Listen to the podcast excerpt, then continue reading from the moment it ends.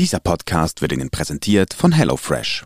Spare 95 Franken auf die ersten vier Boxen mit dem Code HFNZZ. NZZ Akzent.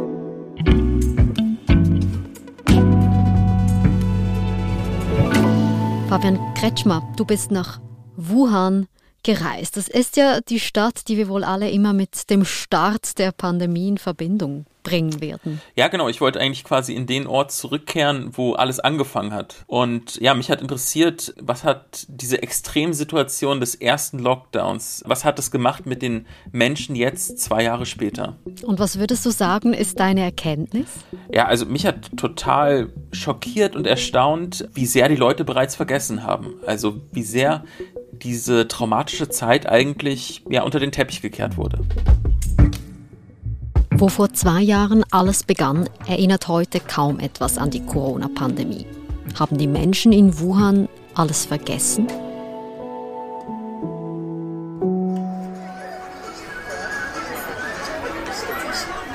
Fabian, wie muss ich mir denn Wuhan vorstellen, zwei Jahre nach Ausbruch der Pandemie? Ja, Wuhan ist wirklich eine faszinierende Stadt. Also ich mag die wirklich sehr. Es ist eine ziemlich taffe Arbeiterstadt, aber auch eine Studentenstadt. Also wirklich sehr lebhaft. Und eigentlich wirkt die Stadt total im Alltag. Also da erinnert eigentlich nicht mehr viel an diese Pandemie und auch vor allem an den Lockdown von damals. Und das ist eine total eigentlich surreale Situation, weil wenn man genauer hinschaut und auch mit den äh, Menschen dann ins Gespräch kommt, dann merkt man, ja, unter der Oberfläche, da kehren dann die Traumata wieder hoch.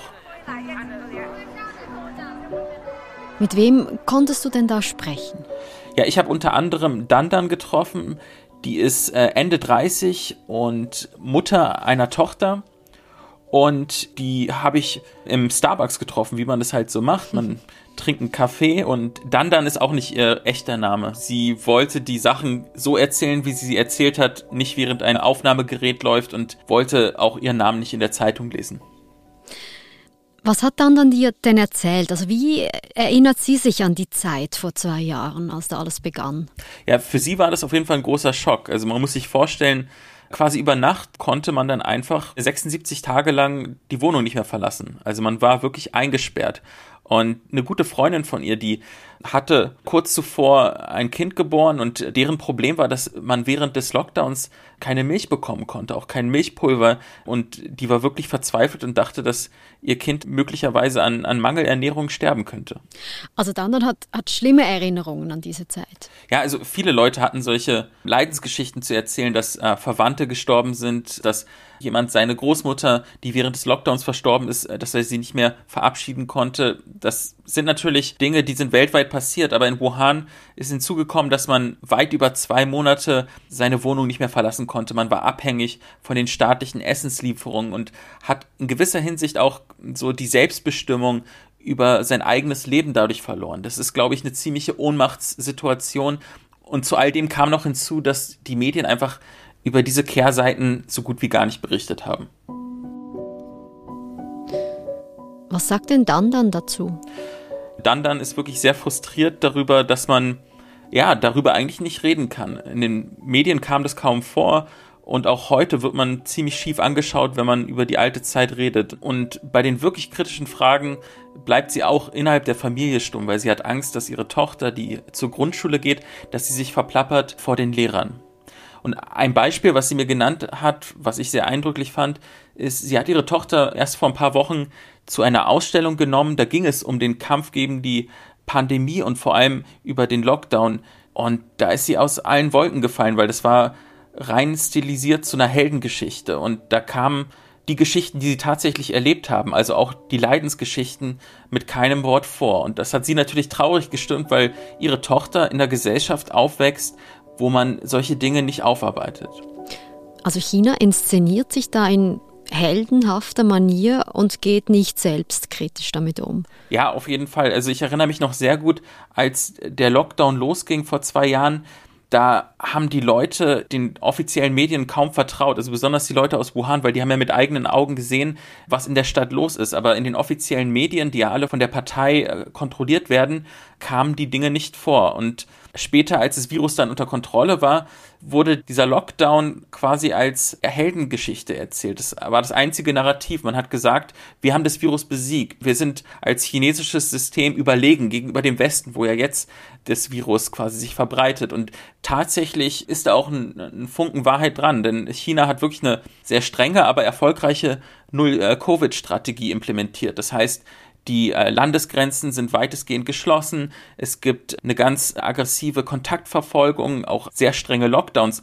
Man kann das kritisieren, aber tatsächlich hat es dazu geführt, dass in China und besonders in Wuhan das Virus keine Rolle mehr gespielt hat. Mhm. Jetzt kann man sagen, eben China war vielleicht sogar erfolgreich mit dieser Zero-Covid-Strategie. Auf der anderen Seite berichten die Medien nicht über das Leid, das es eben trotzdem gegeben hat. Dann dann aber scheint sich trotzdem genau zu erinnern, wie schlimm das damals für sie war. Und sie spricht ja sogar mit dir, mit einem Journalisten über diese Zeit. Ja, für sie ist es wichtig. Also sie hat die Auffassung, man kann ja nur dann Lehren aus der Vergangenheit ziehen, wenn man sich auch auf die negativen Seiten äh, bezieht und äh, daraus dann lernt. Ähm, damit ist sie auf jeden Fall in der Minderheit. Wenn die mit ihren Nachbarn oder Bekannten darüber reden will, dann wird die eigentlich so als Spinnerin angeschaut, weil man blickt nach vorne, man will davon eigentlich gar nichts mehr wissen.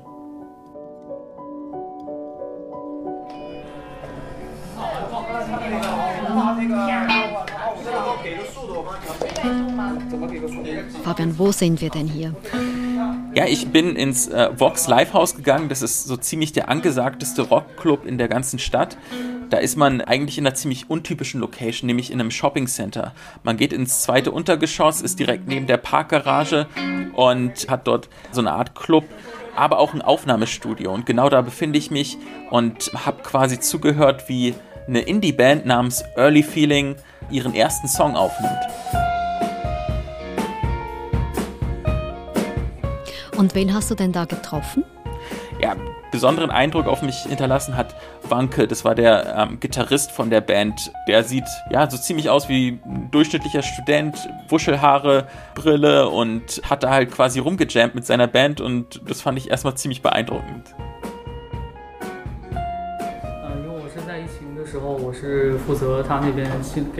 Für ihn war eigentlich sein Leben schon vorgezeichnet. Er hatte einen Plan und zwar, er wollte Journalist werden. Er hat Journalismus studiert und äh, dann während der Pandemie, als der Lockdown losging, wurde das alles durcheinandergewirbelt. Zuerst einmal hat er sich gemeldet als äh, Freiwilliger, er hat bei einem psychologischen Notfalltelefon mitgearbeitet. Also man könnte vielleicht sagen, eine Art Seelsorge. Da haben quasi die Leute angerufen, die meisten von denen waren Corona infiziert, die waren mit der Situation überfordert. Also die brauchten quasi Beistand. Und er hat dann quasi denen am Telefon zugehört, äh, Ratschläge erteilt, aber vor allem einfach zugehört. Und als er mir das erzählt hat, kam er dann darauf zu sprechen, die meisten von denen waren dann irgendwann am nächsten Tag nicht mehr da, die haben nicht mehr angerufen. Und für ihn war dann klar, ja, also entweder sind die gestorben oder wurden woanders transferiert, aber es war auf jeden Fall ziemlich ein trauriger Moment. Und die Sängerin der Band hat dann auch angefangen, auf einmal ja wirklich offen zu weinen.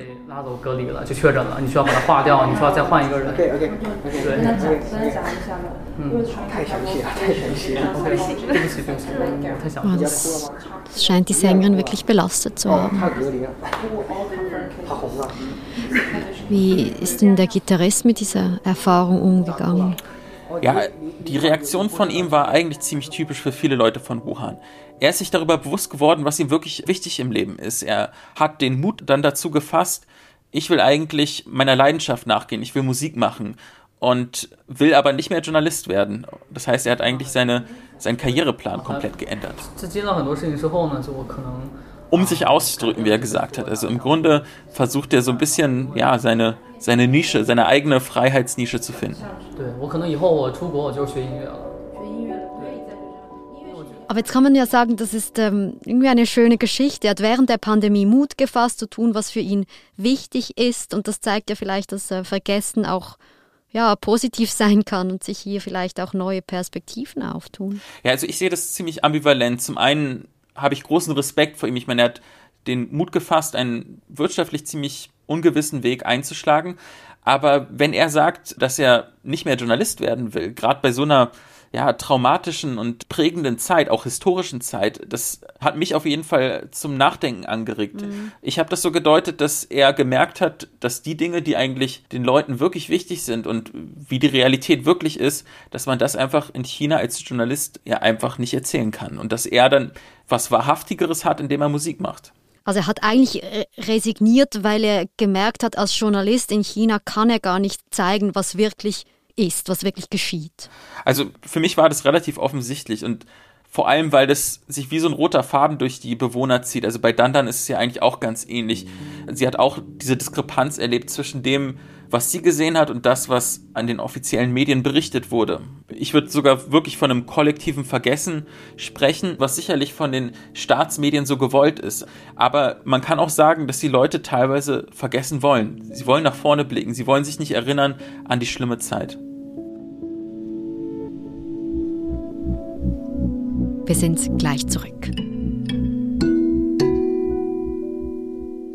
Dir fehlt die Inspiration, was du kochen möchtest, und du hast mal wieder keine Lust, einkaufen zu gehen? Mit HelloFresh kannst du deine Essensplanung entlasten. Wähle aus abwechslungsreichen Gerichten aus, worauf du Lust hast, und lass dir deine Box zum Wunschtermin entspannt nach Hause liefern. Spare 95 Franken mit dem Code HFNZZ auf deine ersten vier Boxen.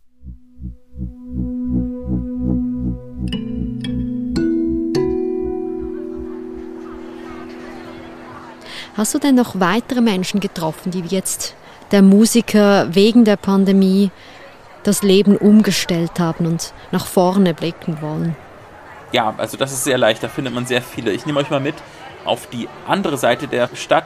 Da war ich während der Recherche eigentlich um ja, eine Pause zu machen und äh, bin in einem Café gelandet und da habe ich Wang Jun getroffen. Mhm. Das ist ein Anfang 20-Jähriger und wir kamen ins Gespräch, weil der hat gehört, dass ich Deutsch spreche und der konnte auch ein bisschen Deutsch. Ah, wie kommt das, dass du wen triffst in einem Café, der Deutsch spricht? Ja, das sind so Zufälle, ähm, ja, darüber war ich wirklich sehr glücklich und wir haben uns unterhalten. Er hat dann erzählt, dass er Deutsch gelernt hat, weil er vor der Pandemie geplant hatte, in Deutschland zu studieren und kam dann irgendwann auch automatisch, wie es halt so ist, auch auf den Lockdown zu sprechen und die Anfänge der Pandemie. Und was ist geschehen mit seinem Plan, in Deutschland zu studieren? Ja, also seine Pläne wurden auch total durcheinandergewirbelt. Nach Deutschland kam er zuerst nicht mehr und später wollte er dann auch nicht mehr. Er hat dann erstmal sein Café gegründet, auch so als Übergangszeit und sieht aber seine Zukunft jetzt auf jeden Fall in China und nicht nur in China, sondern in seiner Heimatstadt Wuhan. Bedauert er denn das nicht, also dass er jetzt nicht ins Ausland reisen kann und hier dieses Café gegründet hat und da bleiben will? Also den Eindruck hatte ich nicht. Also der war eigentlich eher dankbar dafür, dass ja mittlerweile es keine Infektion mehr gibt, dass man vor dem Virus sehr sicher in Wuhan leben kann. Und vor allem war er stolz, wie die Regierung gehandelt hat, weil er sieht und denkt, dass China eigentlich jetzt der sicherste Ort in der Pandemie ist. Aber das klingt jetzt so ein bisschen danach, als würde bei ihm die Propaganda verfangen. Ja, also ich kann natürlich nicht in seinen Kopf hineinschauen, aber auf mich wirkt er wirklich sehr reflektiert und auch äh, jemand, der Deutsch spricht und auch ganz gut Englisch spricht, der benutzt meistens auch die ausländischen Medien. Ich mhm. glaube schon, dass es bei ihm ein bisschen komplexer ist. Ich denke, seine Meinung ist, ist auf jeden Fall keine Minderheit. Er glaubt, dass äh, das chinesische System eigentlich funktioniert hat. Und zwar, dass man Freiheit eben nicht individuell begreift, sondern dass man denkt, man muss jetzt zurückstecken, man hat eine schwere Zeit, man hat den Lockdown, aber dann bringt man das Virus auch unter Kontrolle. Und letztendlich sieht er, dass der Lockdown ja auch Früchte getragen hat. Das Virus war in Wuhan dann eingedämmt. Und so kann man sagen, dass eigentlich der Lockdown indirekt bei ihm seine patriotischen Gefühle verstärkt hat. Jetzt hast du uns drei Menschen vorgestellt, die unterschiedlich zurückblicken auf diese Zeit und auf die Art, wie die Regierung mit Corona umgegangen ist, umgeht. Würdest du denn jetzt abschließend nach deinem Besuch sagen, Wuhan hat kollektiv vergessen? Man kann auf jeden Fall sagen, dass die Propaganda ziemlich verfangen hat. In Wuhan herrscht zum Beispiel die Auffassung vor, dass das Virus möglicherweise aus den USA nach äh, China gekommen ist oder möglicherweise aus Südostasien stammt oder vielleicht aus einem anderen Teil aus China, aber letztendlich das Bewusstsein, dass es in Wuhan angefangen hat, daran glauben die wenigsten, dass es wirklich aus Wuhan kommt, das Virus. Und das hat damit zu tun, dass die Staatsmedien einfach so viele teilweise Fehlinformationen oder Halbwahrheiten verbreitet haben, dass es mittlerweile ziemlich ja konfus ist und die Leute denken, wer weiß schon, woher es kommt. Aber letztendlich, äh, es betrifft mein Leben nicht. Ich will nach vorne schauen und will mich eigentlich mit dieser Frage gar nicht beschäftigen. Hm. Was würdest du denn sagen, sind die Folgen, wenn eine Gesellschaft sich nicht damit befassen will, wenn eine Gesellschaft vergessen will? Ja, ganz platt gesagt, ich glaube, dass jede Gesellschaft, die sich nicht mit ihren Traumata beschäftigt, einfach daraus auch nichts lernen kann. Denn die Wunden der Vergangenheit, in dem Fall vom Lockdown, ich meine, die leben ja weiter, die, die kann man zwar unter den Teppich kehren, aber man muss sich schon wirklich der Vergangenheit stellen. Und ich sehe da auf jeden Fall, dass sich dieses Nicht-Stellen-Wollen der Vergangenheit, den dunklen Kapitel der Vergangenheit, wie so ein roter Faden in der modernen Geschichte Chinas durchzieht. Angefangen bei der Kulturrevolution, das war auch so ein kollektives Traumata. Darüber redet man in China nicht. Die Hungersnöte, das ist auch ein sensibles Thema. Am besten auch nicht drüber reden, weil es kann immer nur Probleme geben. Das ist so die Einstellung. Mhm. Oder auch 1989, als es am Tiananmen-Platz in Peking zu einer Studentenbewegung kam und die dann blutig niedergeschlagen wurde. Das Ereignis gibt es offiziell gar nicht in der Geschichtsschreibung. Und da sieht man mal wirklich, wie stark China selbst so zentrale Ereignisse unter den Teppich kehrt. Mhm. Beim Lockdown ist es zwar kein komplettes Vergessen, aber eine extreme Umdeutung. Und mit dieser Umdeutung oder eben auch, ähm, wenn eine Gesellschaft sich nicht erinnern will, folgt dann auch, dass man dann vielleicht auch weniger kritisch gegenüber dem, dem Staat ist. Auf jeden Fall, und zwar auch zwangsweise. Es gab ja ein paar Bürgerjournalisten, die gegen das Vergessen angeschrieben haben. Es gab auch eine Autorin, die hat öffentlich ein Tagebuch geschrieben, auch gegen das Vergessen. Und die haben alle diese Schattenseiten des Lockdowns entweder literarisch oder journalistisch verarbeitet. Und manche von denen wurden zensiert, manche sind gar ins Gefängnis gegangen und alle waren quasi Opfer eines ja, Überwachungsstaats. Und damit wurde quasi eigentlich das Vergessen auch erzwungen, weil wer will sich schon an Dinge erinnern, wenn allein das Erinnern zu Problemen führen kann mit den staatlichen Behörden.